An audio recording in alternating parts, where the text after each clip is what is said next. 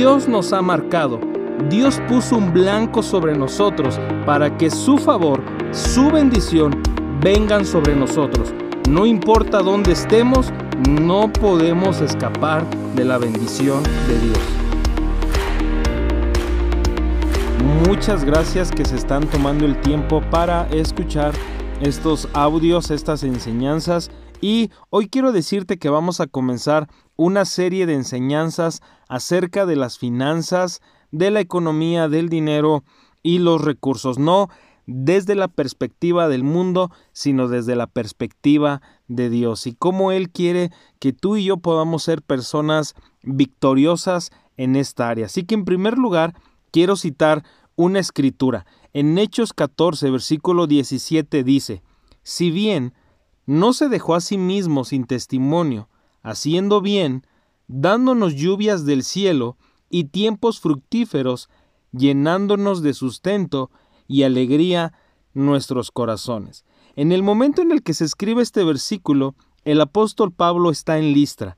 Dios le está usando para sanar a los enfermos y en una ocasión en particular fue sanado un paralítico y la gente creyó que Pablo y quien le acompañaba eran dioses en forma de hombres y a causa de esto ellos querían ofrecer ofrendas y sacrificios, pero él trataba de persuadirles que solamente era un hombre común y corriente como ellos, y les dice que deben volverse al Dios vivo, quien por un tiempo ha dejado que todos los hombres anden en sus propios caminos, pero les enseña algo, y de ahí podemos aprender tú y yo, que Dios nunca se ha dejado sin testimonio. Él dice, siempre les ha hecho el bien, los ha prosperado al punto de llenarles de sustento y alegría su corazón. Por lo que el carácter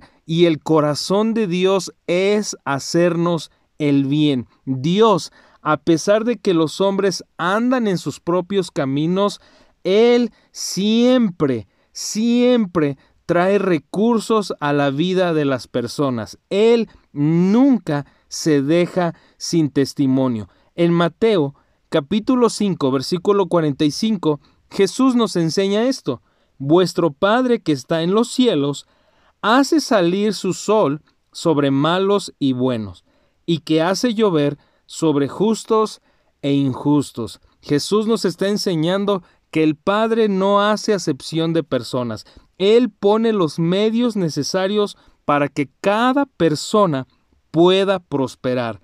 Él pone los medios para que cada persona pueda avanzar en el área económica, independientemente de cuál sea su contexto. Así que Dios es bueno. Él es nuestro Padre y tiene todo el deseo de bendecirnos y además pone delante de nosotros todo lo que necesitamos para triunfar en el área del dinero. Dios no es el problema, Dios es la solución. Él no está privando a nadie de lo que necesita. Tenemos que echar mano de la fe tú y yo y de la paciencia para ver frutos en el área de la economía. Y miremos algo que también nos enseña Jesús, que todo viene del cielo, todo viene de lo alto, todo viene de Dios. Y quizá nos podemos preguntar, entonces, si Dios no es el problema, ¿por qué algunos están padeciendo en esta área? Quiero darte tres respuestas. La primera de ellas es que tradiciones y enseñanzas de hombres pueden hacer que se dificulte la prosperidad de nuestras vidas. Una creencia equivocada nos va a llevar a vivir de manera equivocada. Alguien lo dijo de esta manera. Acepta la filosofía, acepta la consecuencia. Número dos, tus decisiones. El cómo manejas el dinero revela el estado de tu corazón. ¿Tienes una mentalidad de dueño, de fuente o te miras a ti mismo como un administrador. Sabes que el dinero no cambia a la gente, la revela. Tus decisiones revelan lo que hay en tu corazón respecto al dinero. Y número tres, la ignorancia. Jesús dijo en Juan 8:32, y conocerán la verdad, y la verdad los hará libres. El ignorar verdades y principios de la palabra de Dios puede ser lo que nos aleje de estar en el lugar correcto para recibir todo lo que Dios tiene para nosotros.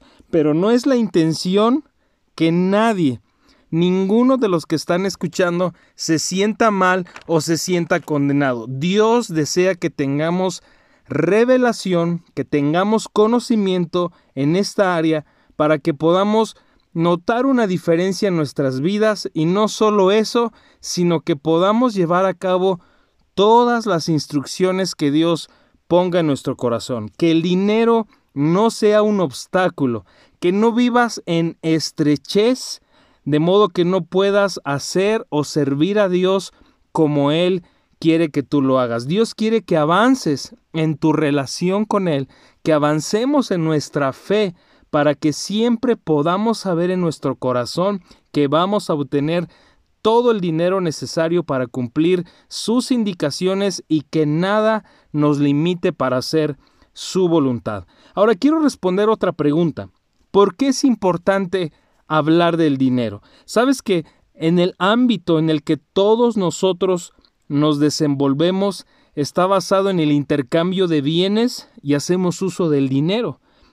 Todos nosotros hacemos uso del dinero y además lo necesitamos para sobrevivir. Así que el dinero tiene una influencia muy real en la vida de cada uno de nosotros, por lo que tú vas a ver en las escrituras que Jesús enseña más acerca del dinero que de cualquier otro tema.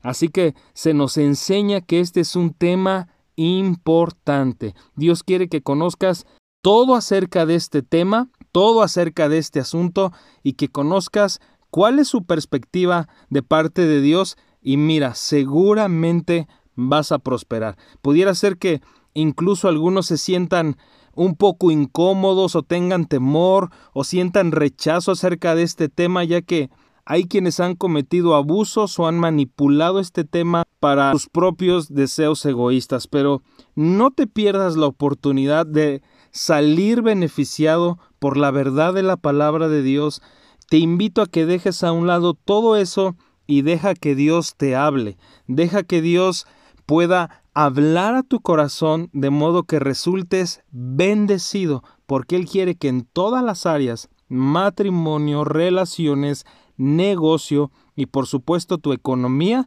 se vean beneficiadas. No es que lo espiritual sea parte de nuestra economía. Dios quiere estar involucrado en ambas, tanto en lo espiritual como en lo económico, y que en esas dos áreas tú puedas ser beneficiado. Pero el Evangelio son buenas noticias y quiero cerrar mostrándote cuál es el corazón de Dios para con nosotros en cuanto al económico. Número uno, el plan de Dios es bendecirnos. Génesis 12, 1 y 2 y haré de ti una nación grande, y te bendeciré, y engrandeceré tu nombre y serás bendición. Bendeciré a los que te bendijeren, y a los que te maldijeren maldeciré, y serán benditas en ti todas las naciones de la tierra. El plan de Dios es que estés bendecido. Incluso en Gálatas capítulo 3 se nos enseña que la bendición es tan importante para Dios que fue traída desde el tiempo de Abraham a nosotros a causa de Cristo Jesús y de su sacrificio por cada uno de nosotros. Así que Dios planeó bendecirte. Número dos, eres un blanco para la bendición de Dios. En Deuteronomio capítulo 28 versículo 11, 12 y verso 2 dice así, y te hará Dios sobreabundar en bienes Verso 12. Te abrirá Dios su buen tesoro, el cielo. Y versículo 2. Y vendrán sobre ti todas estas bendiciones y te alcanzarán. Bienes, el cielo abierto, van a venir sobre ti y te alcanzarán. Dios nos ha marcado. Dios puso un blanco sobre nosotros para que su favor, su bendición, vengan sobre nosotros. No importa dónde estemos, no podemos escapar de la bendición de Dios. Número 3. El plan de Dios es prosperarte y que todo te salga bien. Josué 1.8. Nunca se apartará de tu boca este libro de la ley, sino que de día y de noche meditarás en él para que guardes y hagas conforme a todo lo que en él está escrito, porque entonces harás prosperar tu camino y todo te saldrá bien. Dios usa su palabra, principios, verdades, para hacer algo en nosotros, en nuestro interior, y cuando nuestro corazón está en el lugar correcto, la sabiduría para prosperar se va a manifestar de una manera natural en ti. Y número cuatro, Dios quiere enriquecerte. En 2 de Corintios capítulo 8 versículo 9, porque ya conocen la gracia de nuestro Señor Jesucristo, que por amor a vosotros se hizo pobre, siendo rico, para que ustedes con su pobreza fueran enriquecidos. Por la gracia de Jesús, como un favor inmerecido, somos prosperados. Cuando el inmerecido favor de Dios está sobre nosotros, es inevitable que prosperemos. Ese es el corazón de Dios para cada uno de nosotros.